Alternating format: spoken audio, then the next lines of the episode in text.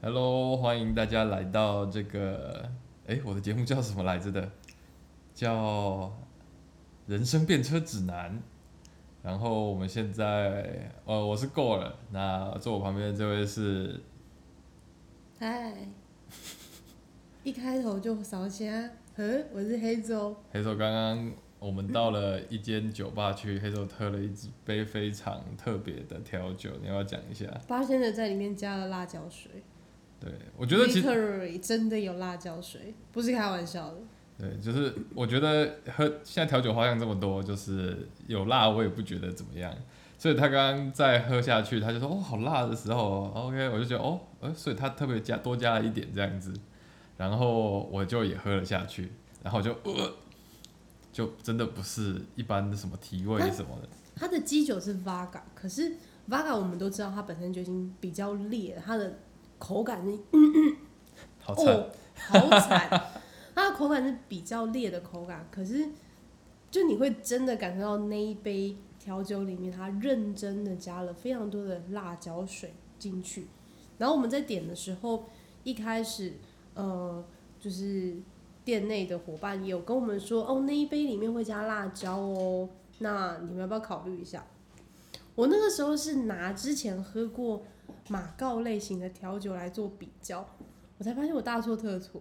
他嗯是认真的，就是把可能是把一个盎司的就是辣椒水全部给你加进去，然后跟你说哦好，这就是我的辣椒水那杯叫做海水，海水，它就叫哦海是吧？是叫海水吧？海盐、海水、海不是，它叫海水。对啊，就海水，就怎么会海水跟辣扯上关系？就那个店员在讲这件事情的时候，我想说，哦，他是把我们当成第一次喝调酒的那种感觉，是不是？嗯，就哦，不是，呃，这个真的很辣，对它真的很辣。我们以为他在小看我们，但我们发现不是，他真的就是不一样。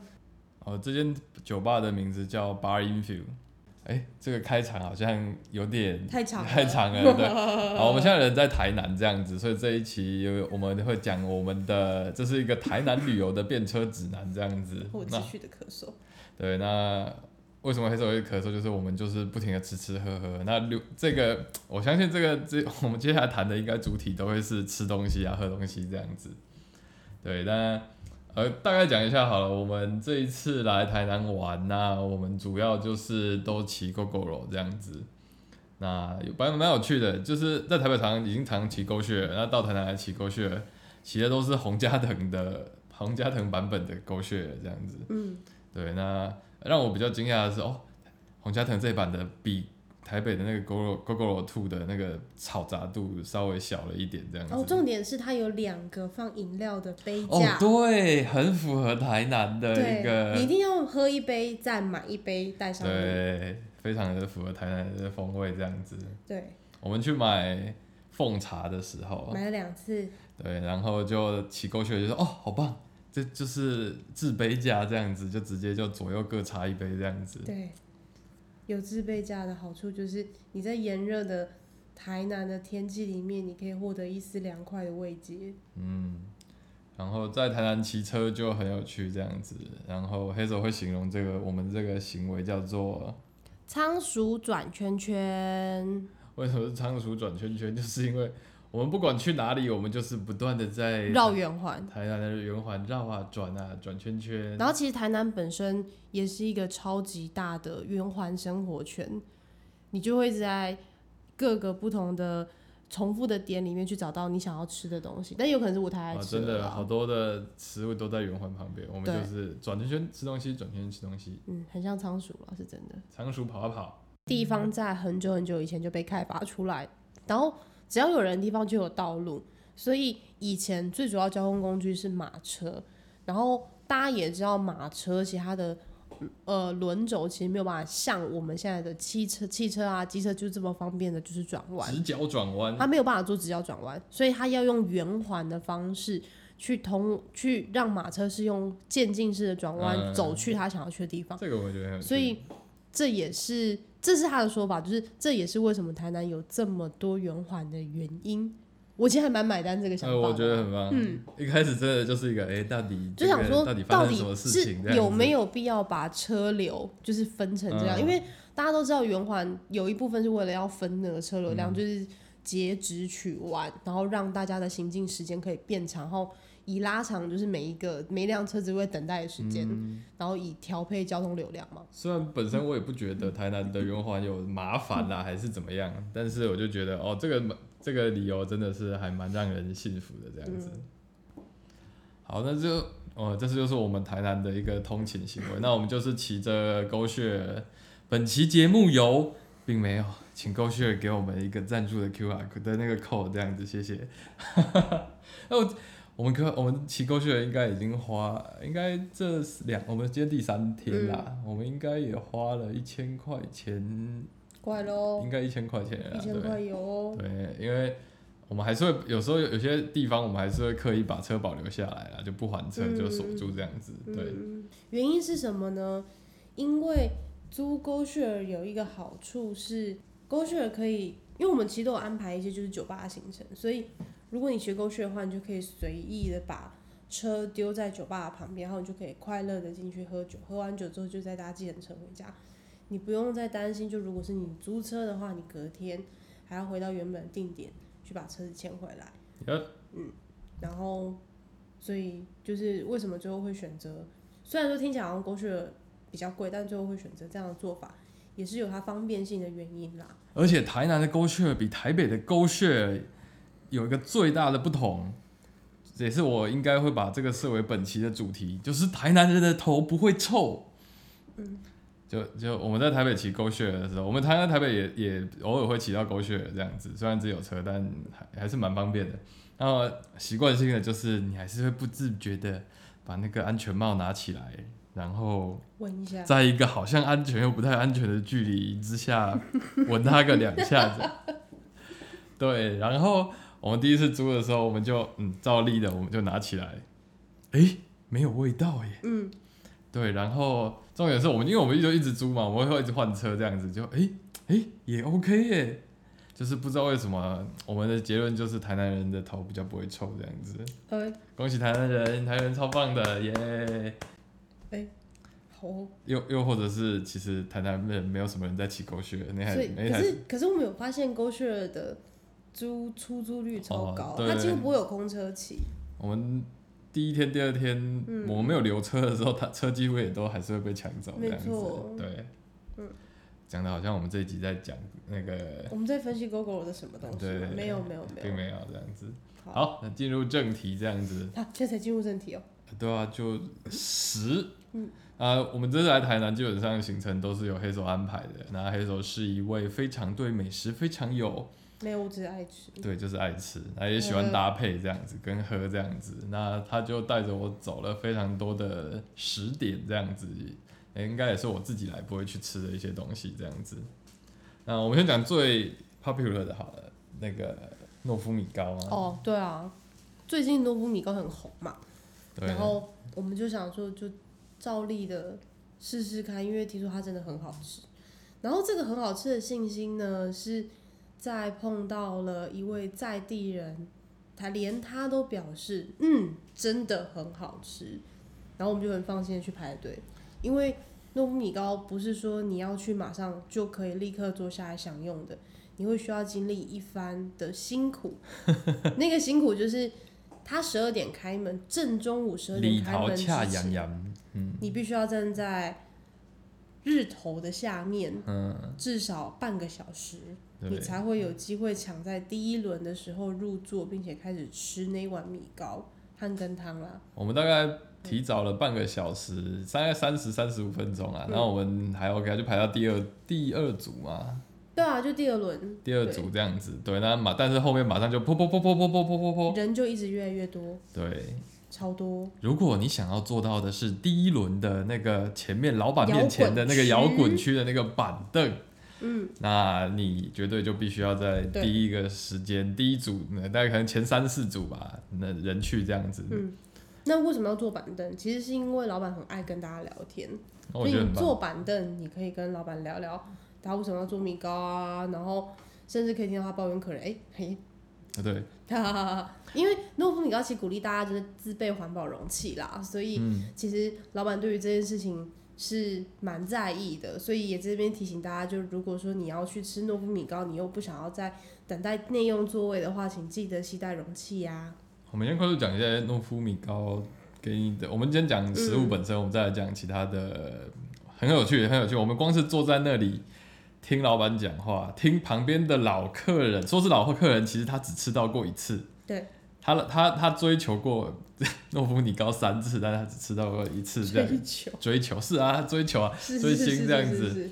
对，那我们讲一下米糕本身好了。那我们一开始以为会有两个口味，它们对，原本以为会有鸡这肉是口味，这是怎么？这是好像是你的另外一个，就哦、是就是那个在那个在地人推荐，他就有说他之前有吃到两个嗯，但口味的，但不知道为什么好像米糕取消了一个口味，对，就是鸡肉的好像没了。我在猜有可能没有问老板啦，但反正就是有可能是处理的流嗯程非常的复杂，所以最后他决定只缩减为一个口味，因为跟他聊完天之后也发现，哎、真的是蛮复杂的，嗯就是不是今天我要开卖之前两个小时煮一煮嗯就可以真的解决的事情，老嗯。板有说他炖了，是从一个晚上这样子。但我们要我们现在这样啊讲会过分，又跳了又跳了应该要讲，先讲好，先讲就猪是软骨，呃，我们那时候就是点的米糕是猪软骨的米糕，然后老实说，其实猪软骨入米糕对我来说是一个有一点特别的选择，嗯，因为怎一么说般来说你，你在你你大家如果有吃过汤包 B 哥，应该里面会出现大多数是瘦肉，或者是香菇、干香菇，嗯然后会有虾米一点点，这些应该会是汤包 B 哥里面就是最常见的组合。嗯，然后但是就是老板的米糕，它里面这些东西都没有，嗯它就对只有饭、米糕的饭，嗯，跟猪软骨这两样东西。其实想象起来应该很无聊的。对，但是你吃下去的那一个瞬间，你突然间觉得那个米很有事，真的很有事，真的的很有事有事。就我其实没有抱着任何的一个期待，我就是哦米糕嘛，我其实没有事先做功课啦，所以我就觉得哦米糕 OK 好，那我们去试试看这样子。但那个一吃下去就是哦，哎、真的跟我想象的不一样。那个不一样点就是不是说哦它超好吃的不一样，是你根本没有想过米糕可以长这样。对，它对不是我们传统想象在台南对吃到的，就是那个上面放肉松啊，对对对对或者对是什么对对，样就是的米那糕。种传统米糕，不是它没有肉松，它就真的只有米糕的米跟猪软骨。那我就先讲讲米糕的米的那个本身好了。嗯，它呃，米糕的米本身可以吃得出前味，你可以吃得出麻油的味道。然后老板也很坦诚跟我们说，对，它就是用麻油去做的。然后，但你在后味在吃的时候，你又可以感受到一点甜味。然后那个甜，我一开始以为是米它已经煮到就是嗯米糊出来的那种米香，但老板他当然就是也有很诚实的跟我们说，他是有放了一点点的冰糖。哎、这不要，这不是这样讲。这个老板会讲到冰糖这件事很有趣。其实还有另外一个，就是它的原因是因为大多数的人都认为就是麻油是补身体，嗯但麻油会燥，所以冰糖是拿来做平衡，并且让你不会口干舌燥的一个成分。没有没有，老板很郑重的在澄清，他的开头就是说，大家都在，大家都说台南就爱吃甜，那我这个甜不是普通的甜，我这个是冰糖的甜。我当下听了就，嗯啊，还是还是很还是还是甜呐、对。然后他就讲，像刚刚黑手讲的那一些理由这样子，对，我觉得蛮有趣的啊，因为我们都知道冰糖某种程度上降火，嗯，然后所以就如果说你感冒啊，或者是热就是热燥燥热型的感冒，都会说你可以去吃冰糖梨子，然后我就但他想到可以把冰糖用在跟麻油做平衡，然后让夏天的米糕吃起来不会口干舌燥，我觉得其实这件事情蛮有学问的啦。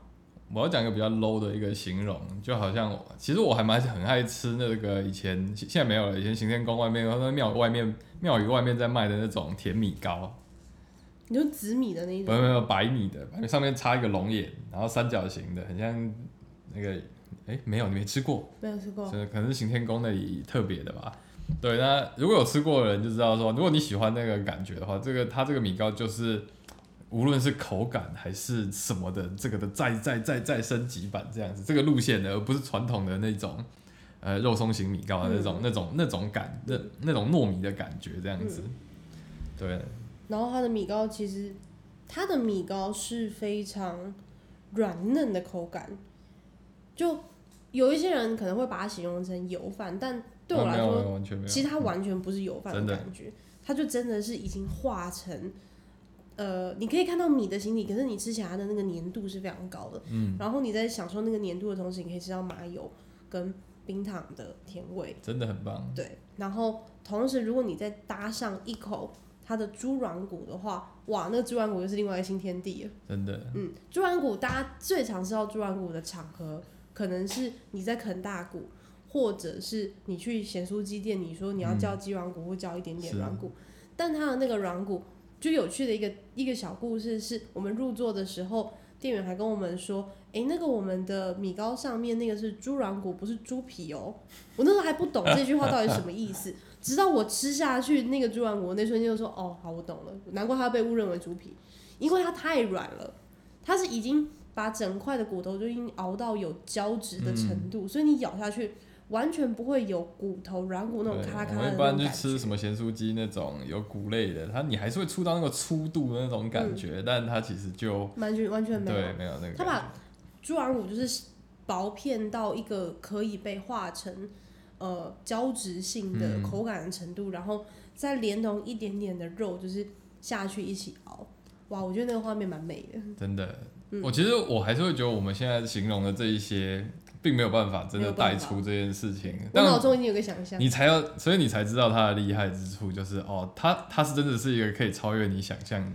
的一个米糕这样子。嗯我不知道我吃的都美食，对我来说就是嗯好吃，对，没有错。但是有没有超越你的想象跟哇哦的这种感觉？那他绝对有做到这一点这样子。没错，嗯，嗯，对啊。然后那、你不想想看它的羹汤？你不哎，是很等一下，猪软骨这边我想到一件事情，嗯就我们旁边坐的另外一组客人，就窗台只有四个四个座位，呃四个座位，啊四个座位，然后后来之后，我们马上呃，我们右边两位走了之后，又坐了三位，就是我刚刚说的那一位来追第三次的那个那位小姐这样子。对，然后那个老板在添猪软骨，由于在他他老板其实就不停的在窗前不停不断的在添那个油米糕饭这样子对啊，不是油饭，油饭哎呦，我讲的对，那偏油饭这样，然后就有把他有一次他就把一个猪软骨就掉到那个台前这样子，嗯那个那个小姐马上就说：“哎、那个我帮你吃。他就直接筷子伸过去，然后对迅速的把那块夹走。对，然后老板还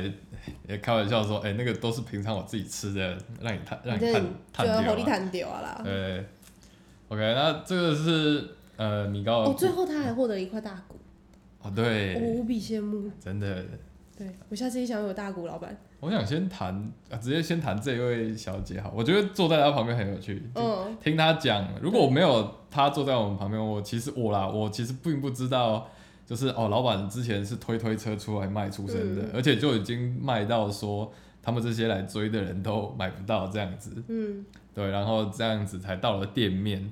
我、说实话，就是如果我没有 catch 到这件事情的话，我会以为他可能又是他可能是一个已经有文创品牌之类对的吗，maybe 他是一个很有资本或者是什么的一个角色，也还好吧之类的之类的哦 OK，OK 对。那但是这个就让我觉得哦很有趣，他是一个一开始就很有自己想法，在做自己想要做的东西的一个人，这样子就很有趣。而一开始一开始我们刚入座的时候，其实老板就没有什么讲话，可能跟上一组上一组可能没有怎么在找他聊聊天嘛，嗯，然后之后就慢慢聊起来，就真的也是一个很健谈、很就是呃哦很，舒服金的高一个，威，金高呃，很威，有趣，非常对很棒。嗯，嗯，这是米糕的部分。那现在讲羹吗？对啊，你讲讲跟我们那时候因为哦太热了，我们就我们排了半个多小时的队嘛，嗯然后终于坐到外户外的一个位置上，然后就很热，我们就哦米糕当然一人一碗嘛，那觉得很热，那我们干脆就就一人，我们就合一个羹就好了。对，对，那这个但是这个羹厉害到最后，我还是又再加点了一碗，即使这么热，还是又再加点一碗。我、所以说我自己其实是不算喜欢爱吃羹的人的，在我的名单里面几乎不存在一个说哦，我觉得不错好吃的羹这样子，但我今天居然臣服了这样子。对，那对于羹你有什么样的心得吗？哦，我最欣赏的就是它里面不会放鱼翅，哦，真 的，我觉得这也是我喜欢的一个部分。对，就是它它就算不用不用那种就是海鲜呐、嗯或者是海鲜料去提那个味道，它那个羹汤本身的味道很依旧是很很满的。而且很平衡。我对觉得我很喜欢它食材，它其实就很简单嘛，就是呃，有有竹笋嘛？有竹笋，哎、那那个有竹笋吗？不是，不是竹笋，嗯，不是竹哦，笋，笋丝，对啊，笋丝啊，笋笋丝，丝，然后呃，菇类有，然后白再菜加上就是呃，羹汤里面一定会出现的白菜，嗯，其实大概就这就几这样种子，其实就这几种。这我几觉种得成我分嗯没有很喜欢，一来就是你刚刚说的，有些羹就很杂，嗯它其实并不，它重，它味道重丰富，但它并不真的平衡或者是怎么样。还有就是，呃，它刚刚说的就是这几个简单材料，而且它笋丝又也处理的很好。我常会吃到一些羹，那些笋丝很粗，嗯那我就会觉得哦，没有，我没有很 enjoy 这样子，或者是有很重的什么九层塔什么重味嗯进来染，我、没有嗯，但是却又很饱满，所以吃起来配上米糕真的很非常的搭，这样子非常的舒服。哦我们刚刚我们今天有讲说，哦，好，我们今天的早餐，反正这几天在台南吃的早餐都很奇怪啦，就是不是不是不是一般在你你平常会上班的时候会吃的那种三明治啊，然后或者是呃汉堡蛋啊这种的早餐，我们两天早餐分别一天是吃蛙桂，嗯，一天是吃肉燥饭。其实蛮棒的啦。嗯，那就但、是但我得说的是因为，哎、因为我们起的比较晚，哪有？其实也没有起得比较晚。如果六点叫我去，吃肉燥饭，我好像还真的觉得有点哈，只是习惯上有点怪而已。嗯，台南人都早上六点吃炒面跟肉肉燥饭哎啊。真的很厉害，我觉得。对啊，好了，就是呃，所以这就要回到关于台南食物比较甜这件事情。嗯，嗯，我们今天早上去吃的肉燥饭叫阿和肉燥饭，它是我们在呃，就是卸载老板谢小武，就是老板的脸书上面看到他的推荐，然后我就把这个名字记了下来，然后我就发现哦，真的好好吃哦，嗯，就是它主打是肉燥饭跟一些小菜，和最重要的其实是虱目鱼汤，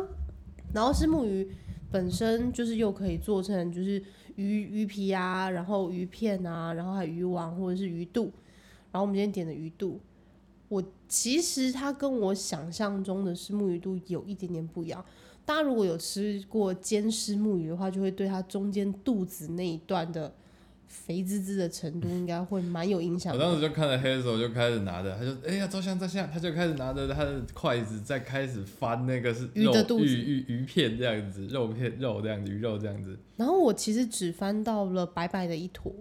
然后我以为我以为那全部都是鱼肉，我想说哈，所以都都是鱼肉，因为印象中如果如果说是石目鱼肚的话，鱼肚的中间其实比较黑一点的，嗯，我一直在找那个那个正字标记，但后来发现哎不是哎，就是。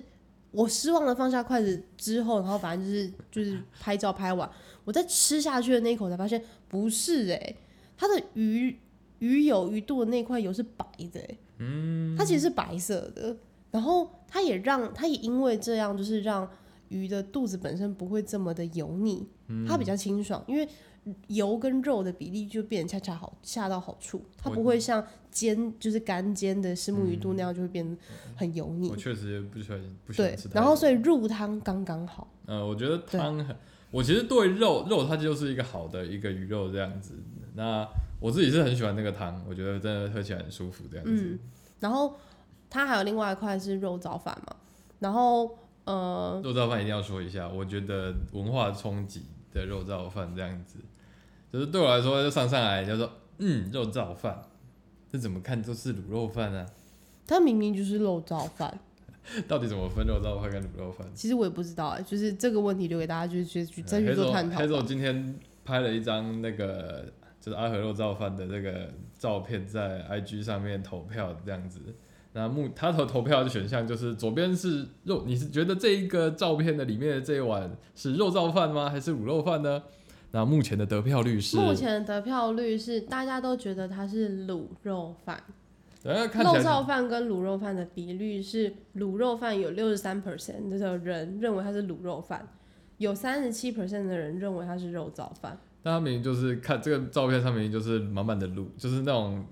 偏肥它哦的它的样子是呃，搭呃三层肉里面没有第三嗯层瘦肉的肥肉跟肉跟上面的猪皮，对，所以这到底对你来说是肉燥饭还是卤肉饭呢？欢迎听众到下面留言，呃，下面是哪里啊？没有有啊没有没有 没有，大家就自己好好想想就好了。对，那个那呃，这碗肉饭，卤这碗肉燥饭，我觉得最特别的地方就是香菜这件事情。我不知道台北吃卤肉饭或肉燥饭，很会直接的就把香菜搅在卤肉里面这件事情吗？有这件事情吗？我觉得很很特别。我至少是没吃过，我通常嗯吃过的就是、呃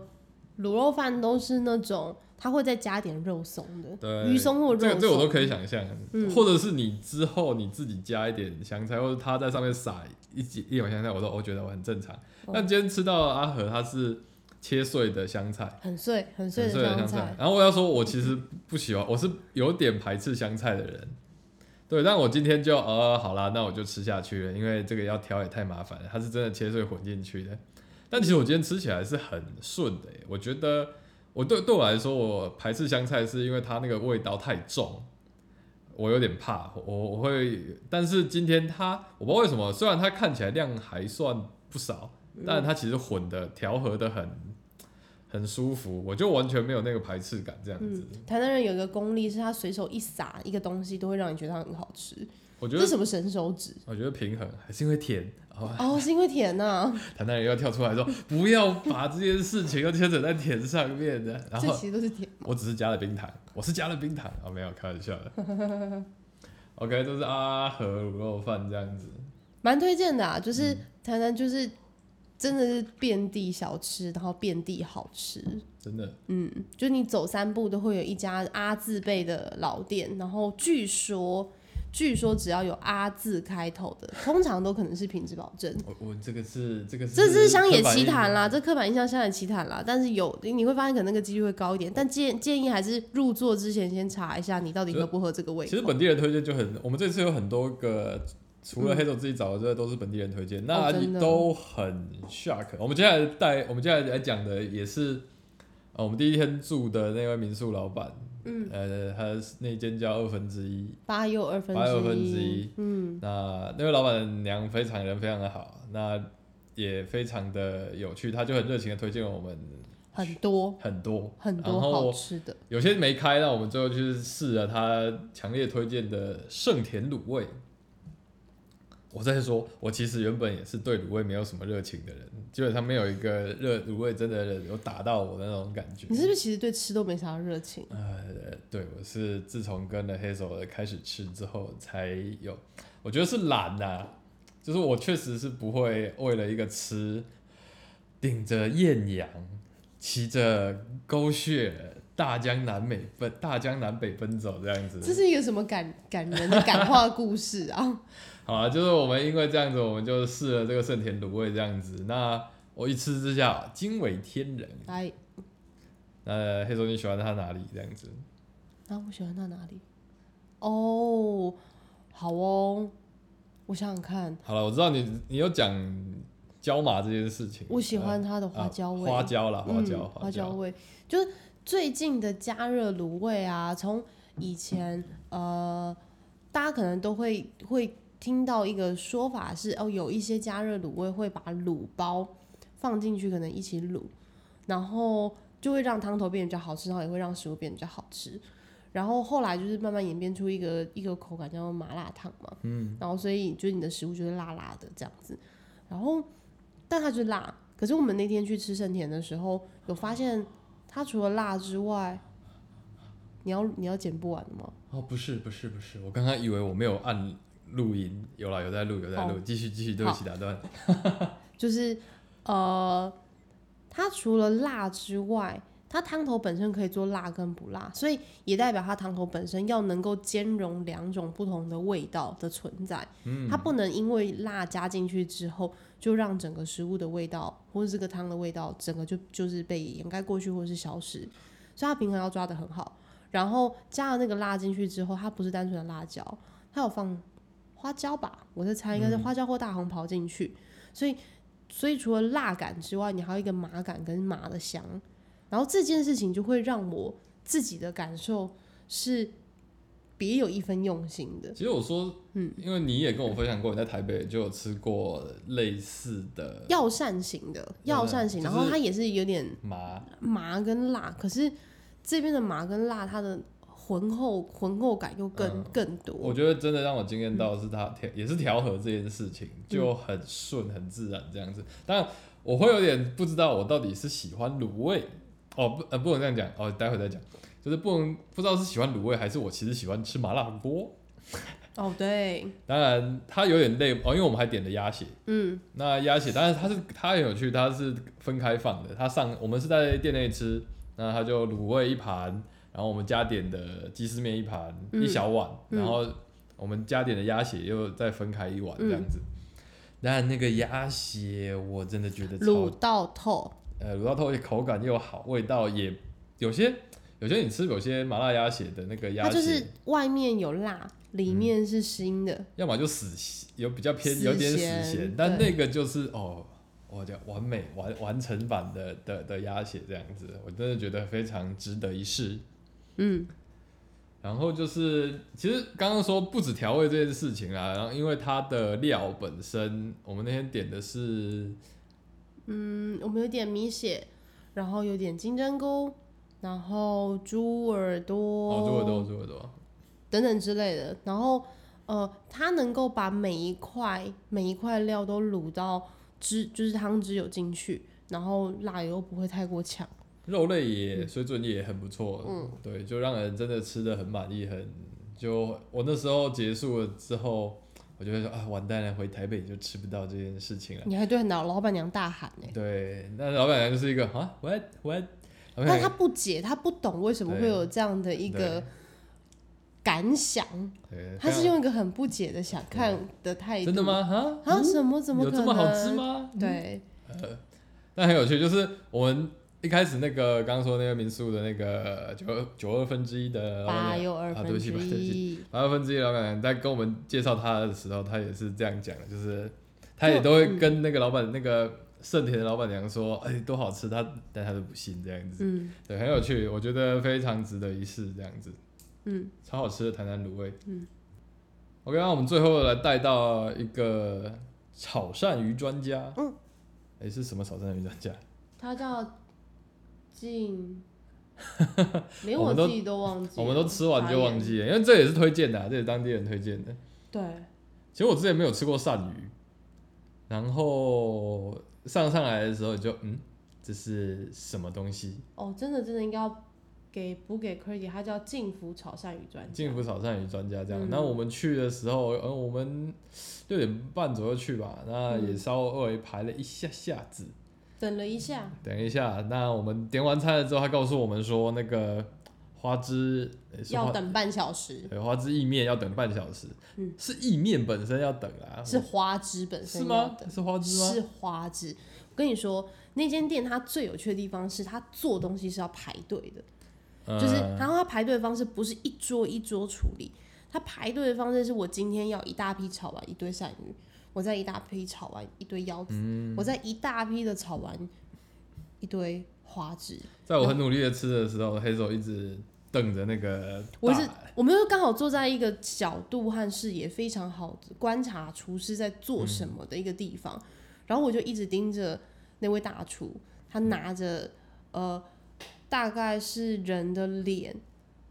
五六倍大的铜，就是铁锅，就大家可以知道快炒店的那种大铁锅在炒，然后他每一次下去，他一定都就是那个锅其实非常非常重，所以然后火又很大，所以其实非常非常考验厨师本身的功力，他如何去观察。好，我现在汤汁可以了，我的底料可以了，然后我要我要再下我要的我要的主主料进去，像什么鳝鱼啊、花枝，然后又不能炒到太熟。你有看到那个，嗯我你有那时候你有说你有看到那个大厨本身在试酱对料这件事，它会分两批试他自己本身他要出菜的那个酱料的味道，嗯一次是他底料下去之后，它的酱料本身能不能味道够不够，能不能去 cover 接下来要下去的食物本身可以吸收的程度，然后第二次是要上要起锅之前，他就去试味道够不够，然后然后接着就会就是会让整个锅里面的食材全部都让它熟，熟到他认为可以的程度，一咻的一声马上就起锅，嗯，然后把一大一大锅的花枝啊、鳝鱼啊，就是分配到各种不同的盘上，我觉得然后那去出个菜。那个酱汁真的是蛮精彩的，尤其是之后我就吃到，我们等了半个小时之后，花枝那个花枝意意面面上来之后，那个酱汁配起来，原本吃鳝鱼那时候就已经觉得那个酱汁蛮厉害。我在吃那个那个是呃呃什么豆四季豆啊，四季豆四季豆，我在吃四四四季豆，然后哦，那还个是豌豆，豌豆啦，豌豆啦，荷兰豆啦，啊，荷兰豆，荷兰豆，对，荷兰豆。就我从来都不是真的说 enjoy，也没有真的很爱吃荷兰豆。但这一次那个炒鳝鱼的那个酱料一配起来，我就，哎呦，我第一次有被就是香涎益彰的那种感觉打到的那种感觉，我觉得很厉害。然后之嗯后吃那个花枝意面的时候，就那个那个酱 料配那个意面的口感真的是好好太吃哦棒了。我觉得它意面是另外煮的欸，我他们我看到他们约另外嗯组，另外在拌，对他们意面是用另外一边的锅子在做嗯，翻炒，所以所以我刚才才以为说那个二十分钟其实是那个意面不这是样的嗯它的意面本身是好的，是花枝要排队。他 他我们我们点餐的那个当下，他正在处理鳝鱼，嗯，然后鳝鱼因为鳝鱼点的人很多，所以他出两轮，嗯然后后来又处理了一轮腰子，然后最后才轮到花枝。嗯，所以其实就我我觉得这件事情还蛮有趣的，就是他不会是厨师他厨师他会依据厨房本身的条件，然后去调嗯整到最好的出菜速度，然后甚至也会因为这样而告知客人。你要遵守我的游戏规则，你要不要等？啊，你不等，你就你就吃鳝嗯鱼炒炒意面就好了。我们七对啊点多的时候，就他的什么，他就卖有些东西就卖完了，嗯，后啊面后面七点七大八点左右，就是吃完之后，就很多组客人就说他想要吃蛇颈面就没有，因为他们的猪肝没了，卖很快。我们点了三个啊，我们点了一个鳝，哦对了，就是很有趣，我记得两间，呃，我们住两个地方嘛，两个边的人都提醒我们说，你要吃的是干炒的，嗯， 这件事情，觉得干炒，呃，哦，确实吃起来我真的很惊艳、啊，酱那些那个酱 sauce 跟面本身啊就很惊艳。那、嗯我们今天点了刚刚说的鳝鱼，还有一个是烫鱿鱼，然后烫鱿鱼，烫鱿鱼，嗯对，烫鱿鱼，嗯，烫鱿鱼很棒，那个口感我真的觉得很厉害，这样子，我已经很久没有吃到好吃的烫鱿鱼了欸、嗯，嗯，真就的欸那种烫鱼要很新鲜，你才有办法吃到那个甘甜跟 Q 度。新鲜清脆，嗯然后它的酱料也很有趣，它的酱料是呃番茄酱，酱料是番茄酱，然后加上有一点点像辣丸会配的那种甜酱，嗯，然后旁边还有一熟辣的 wasabi 给你对去刷一下，对对对对对对对对，以前如果是在市场有买过的话，应该店家都只会付 wasabi 给你，对啊，然或后者但或是或是番红茄酱，红番对对啊，对，那番茄酱。就很无聊啊。嗯，但它这样子一搭配，你就觉得很啊，还有蒜蓉啊，它是不是还有一哦，还有一点点蒜蓉，对对对对对呃所以对变对。成说你想怎么吃你都可以，它其实就附在一个那种小碗、小汤碗里面，嗯那你就是要你怎么沾怎么刷，随便你，那就吃的很开心。嗯嗯嗯，没错。好，这就应该是我们这一次台南行四天之中最 surprise 的。你会想要讲蛙贵吗？哇，贵哦还！是还是留给下一次，因为有一个人，我们上次只吃，我们只吃了普通那个荤的蛙龟，嗯黑手现在想去试素的蛙龟，好像可以试试啊哎，有机没会我有吃们过苏瓜贵，有机会我们再讲好了，也是个很不错的蛙龟这样子。没错，不不，哎、没有波波啦，还没有结束啦。OK，我们那我们现在来聊一下，我们是住了一个选了一个很特别的地方。这一次我我基于薪酬，我一定要拿出来讲这样子，好对。 ，OK，然后黑手选了一个就是卸载，然后我之前也不知道卸载是什么，那应该很多人都不知道卸载是什么吧，你要不要稍稍微稍大概微就讲一只有下那种就是贾文清，贾文清只有贾文清会知道就是这种东西，对这好种啦东西？对，这种东西用最便宜的，当初打到你的是原因是什么？应该是说，呃，好，这样讲好了，嗯、你要你你可以把一个空间，就是一个给旅人的空间，做到极尽的奢华跟 fashion，但是你你之前在我们入住之前，你就有这样子的想法？我是啊，我哦是啊，我当是初为什么会想要来卸载，就是因为，呃，他，我我早就认知到他应该会，他它会带给我不同于过往所有就是租书经验一个很强烈的对比。嗯，我早就知道，然后原因其实是因为，呃，你今天要经营一个就是住宿空间，一个旅宿空间，你当然可以用一种非常非常 fancy 或者非常非常奢华的方式在经营，你可以盖一栋豪华饭店，五嗯星、六星。是的饭店，然后你可以提供给你的房客就是最豪奢的，呃，算是住宿经验。你他要什么你就给他什么，他要酒吧你给他酒吧，你他要泳池你给他泳池。可是有个东西你可能是没有办法真的可以给他，也就是他如何去理解这个地方的文化。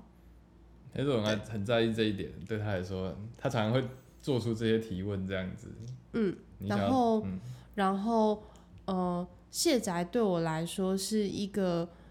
我理解实际上面这一个想法如何落地的一个还蛮好的标的。你当初怎么接到知知道这个这个这个这个这个东这个这个，我已经不知啊道怎么形容它。也就是这个 project 嘛，就对是卸载 project，这样的一个对 project， OK，好，呃，其实好多年前有一段时间还蛮流行有一个词汇叫“老屋心力”，嗯然后“老屋心力”就是它其实在讲的是你如何透过就是已经留下来的这些可能老的住宅、老嗯的房子，然后让一定就一定程度的翻修之后。然后以它作为一个载体，嗯，去把周遭的生活的文化拉进这个嗯空间，让来到这个陌生空间的旅人可以去透过这个屋子再去认识外面。嗯就是它其他的概念是这样子，所以屋子本身不是终点，它不是住宿的终点，它是住宿的理解的起点。哼，嗯，然后呃，台南就刚好就是有这样这么多的空间，就其实嘉义有很多，然后就我所知，其实在台北的北投那边有一些老吴心力的案件做得很不错，然后他们多数的主理人其实都是用这样的一个角度和这样的一个想法在经营这样的空间。所以你会在可能他们的空，因为因为每个主理人的个性和可能方法和态度不一样，所以有一些空间你会发现他会在里面办很多文化性的活动，去邀请可能社区或是周遭的人进来，然像后嗯，像我的话，我就当然我懂这些事情，但我其实我就没有很有感，我就是觉得哦，OK，就是一个老屋，那就是一个漂亮的老屋这样子。所以黑手当初在提这些事情的时候，我就呢，OK，好，我们去住住看，那我就去问问看。啊那时候黑手在工作这样，那我就是去接洽这样子。我就 OK 找到卸载，我就说、啊、那我就问他，我就问我们的住宿时间这样子之类的。那这是一个 OK，反正我问了之后呢，他就说，嗯，我们现在刚刚好有两个选项这样子，那会看你想要哪一个选项。选项 A，呃，嗯，他他不是很明确的就列出来说，哦，你住的这个选项 A 是什么？他就是跟你说，哦，有这个价位的跟另外一个价位的，然后大概是，呃，他是怎么说的？哦，他有说一个是独院 villa 型的，然后另外一个是贪污一一层一层型的，然后没有跟我讲，他没有跟我讲贪污这件事情这哦样，子。是哦，对啊，那他就是这样子，我就呃嗯，因为我其实呃是黑手提起嘛，那我也没有足够对他的足够认识，那我就说，哎、我这样子有点难决定，这样子有没有一些进一步的资讯？因为他们有一个像官方网站啊，或者是有他们有一个部落格部落格，但他们的部你有落格脸书啦有，脸书，但他们都没有真的立一个区块来独立说，哦，这是我们的 item，我们的一个呃的一个区或者是什么，我甚至不知道它到底有几个区。我好像我隐约的快速翻阅之后，我知道哦，它不止一个地方，它不止一栋楼。那我一开始 Google 到，我先 Google 到就是他们一个树屋型的，就是中间其有实个，就是卸载最经典的作对，品，啊就是最经典，的那个作品这样子。那嗯，一开始最经对，典，我就想说是那个，个东西。那当然，他提出了两个选项的时候，我就嗯，我不是还搞不清楚我到底这两个选项到底是什么。对，那那我就说，哎、有没有进一步的资讯可以提供给我？这样子，他就说，啊，那你想要知道哪一个？那时候本人火就上来了，就是 你真没有耐心的人，呵那 呵，就是你，就是你已经没有一个明确资讯呈现给大家了，结果你还要我去二选一选一个资讯来获得，我真的觉得，哎、我当下就没有再回他了，哎我就 key 住了。可是我这这边我真的要，我真的我真的要说句话嗯，你哦，说你说，就是呃，我其实可以理解为什么会这么的难用呃统一的，譬如说像房型啊，然后或是嗯用理解我们过去在定一些就是住宿住宿空间的嗯时候的标准规格来做形容，因确为实，每一栋房子都不一样，嗯所以我觉得就是其实对于谢老板来说，他我认很为难用一个很规格化、嗯很标准化的 spec 告诉就你，嗯我们一般在住宿的时候，我们是要一个 promise 的一个内涵物嘛，就跟我们去各个订房网站里面，他就会告诉你哦，你几个一个床，你有获得什么样的体验，有一个什么柜子，乱七八糟的。OK OK specific OK 我就是 OK，那我买单这个我就进来，但我今天就是什么都拿不到，没有我的当然啊之后就知道说哦，他这个他本身就在卖一个体验，他他根本就不想，他根本就不想跟你解用这样子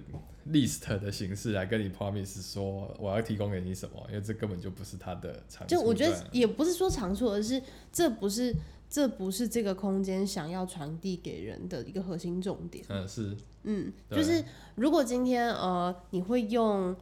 嗯，这样讲好了，保密到家其实有它的一个好处，嗯，那个好处就是你毫无期待， 就严格来说确实是这样啊。但对我来说就是一个，但对于，但我我其实也可以理解，就是为什么对于某一些旅客来说，毫无期待或是毫无预想是一件很紧张的事，是啊是啊，所以这啊是不同的经营 style。而且说实话，就是它也不是，当然如果你价位 OK，就是还哦价位普通，那哦有人背书那就算了，就尝试嘛。但是当你有一个有一个门槛的时候，你当然会想要确认到底自己要拿到的是什么。好，这是后话，这是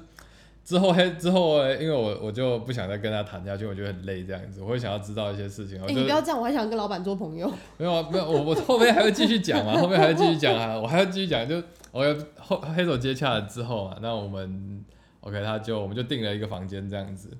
那我们之后就来到了这个时候到了，我们就来到了谢呃谢宅门前这样子也，没有，其实是卸载巷口，啊我们那时候卸载一巷口一本不就是一开始要入住的那天，一本不知道确切的地址是什么，然后只有就是管家跟我们约了一个地点，就说、嗯啊我们在那边见面，我说好啊，可以啊，我我确实是抱持着一个看起来他想要给我一些一些指引，那嗯我就 follow 他的指引就好了，反正。如果我今天这个指引这么的不 OK，、我应该也可以看到一些评价吧。嗯 是对，但反正 anyway 就是看起来都没有什么样很大的问题，那嗯就、那就当然就试试看啊。所以就 follow 就是管家们小管家们的指引，然后就是从呃路口一直走到门前，一走到门前的时候，我心里的火其实又冒上来了，嗯因为我就知道这不是那个经典书 屋。我那时候压制，其实对方人很好，就是他们的管家人非常好。那当然我就 OK 好，但其实本人的心头又来，我想，哎，你又来又又是这样子，就是你你你的想法是一回事，但是我又觉得啊，但说实话，我只有跟黑手确认过，黑手在订房的时候并没有被 promise 说会去没住有宿，啊，确实没有啊。对，那呃好了，之后就进来之后，就我本来要主动戳这一点的，然后那我们就提出来，那对方那个小小管家，那个小管家就跟我们说，哦，他们会依照呃来住客的最佳体验来安排这个体呃来安排住宿的位置，这样子，就是你看，就是他们的风格就是。他们来决定什么是最好的体验，而不是跟你 promise 说你会拥有什么样的物质的东西这样子。嗯，我其实最后是买单的啦，因为当我踏进呃我们住宿的这一间别院的时候，外面哦呃外面的小庭院 maybe 还 OK，这一开始就看到就觉得 OK，但当我踏进来，他开始解释的时候，我觉得 OK 好 了。OK，我被你击败了。OK，我认了，他投降我投降，了我投降，哦算你厉害，这样子啊。谢老 OK 板，谢老板，他投降了 啦！他投降你了。这个死拉比，你那时候，而且你说实话，你那时候刚踏进来的时候，你你知道不一样的时候，你有没有一个嗯嗯啊？嗯，会有啊，一定会有啊。但是因为他我们在定的时候，嗯他一开始黑手就是用树屋这件事情来说服我。我其实也很想，我看我看了一些照片嘛，我就想哦，这真的很棒。所以当我知道说，哦，干我获得的不是一个树屋的时候，你知道这就是为什么他不要给你期待了吧？真的是啊、哦 但那但他 反正反正应该是说，呃，我其实也没有觉得，我我其实也可以完全完全可以理解，今天如果说你不是用一个。我今天是定了一个住宿空间，你是去定了一个体验的角度来看的话，可能想象就会很不一样。只是因为嗯我们过去从来没有过这样的呃一个体验，所以以你对它会怎么发生，你没有任何的我的预我期我真的觉得这个比较，这与其叫订房，这比较像是在做密室逃脱。哦没有，就是一哦，个你不知道你未下一个转角会碰到什么事。未预期对未未预期情吗？呃，那时候黑手，因为我那时候已经火已经上来了嘛，那黑手就就回我说，他他跟我他就是对方的接洽跟他说，就是交给他就好了，是吗？他呃、嗯就是说就是说你不用管那么多啦，就是我来来就对了，我跟你保证很棒这样子。，对，就如果你不是，要么他如果没有这个名气，要么不是信心爆棚，要么不然是就就是一个无赖，就是对，就是啊。好，但是我们之后就踏进来了，就他就开始帮我们解释，呃，其实我他会告诉我们说，为什么没有帮我们配去树屋这件事情，就是因为树屋其实它是一个三层空间，那而且它三层空间是打通的。其实如果你们像假设我们被分配在一楼的话，那 maybe 三楼的住客他们会不断的空过一楼这样子，那我们就会被打扰，或者是我们打扰别人。那他们宁愿就是在体验这件事情上面，他们宁愿选择体验，而不是而不是选择就既定的 promise 或既对定的印象这样子。然后呃，但也不是说因此就说哦，书屋的空间比较怎么样，而是、就是这其实就是呃，要能够为他所呃不认识的这个旅客做出最好的体验的安排。其实他需要靠两件事情，一个是他对于他自己所拥有的这些书屋的，应该不是书屋，就是老屋的特性有多么深度的理解，以及他知道什么样子的使用情况，嗯就是来的住客什么样的使用情况会是最舒适的。就他必须要很充分的理解这两件事情，我才有进办法来做最之好的后体，验我觉得我可以释怀的原因，是因为你可以看到房间的很多的细节上面，它是它不是，如果我进来它只是一个高级精致的一个房间的话，我还是会生气哦，因为你就只是随你的方便在做事情。但它的细节让我去信相信说他宁愿他去选择体验这件事情，而不只是发哦他方便就好，嗯，他哪呃或者是对，就是他就不是不是方基于管理方面对这件事情在做事啦。就那个细度是有的，他，所以我算是哦，对了，我被打败了，我被征服这样子，啊，我投降，我投降， 完全被打败，好，你打败，对，不，我被打败，好，对，你被打败。我觉得有没有必要带到房间的内容呢？嗯，我们现在在的是一个书房这样子，嗯，对，那非常旁边有一个药，一个用老中药柜改成的书柜这样子。所以当然我们现在你们可能看不到照片，我们或许会分享照片，嗯，但也或许不会。那我觉得哦，书房其实给我这整个空间算是其中一个最有感的一个冲击，这样子就是。我为什么会觉得我满意于此被被他打败了？就是说，哦，他真的有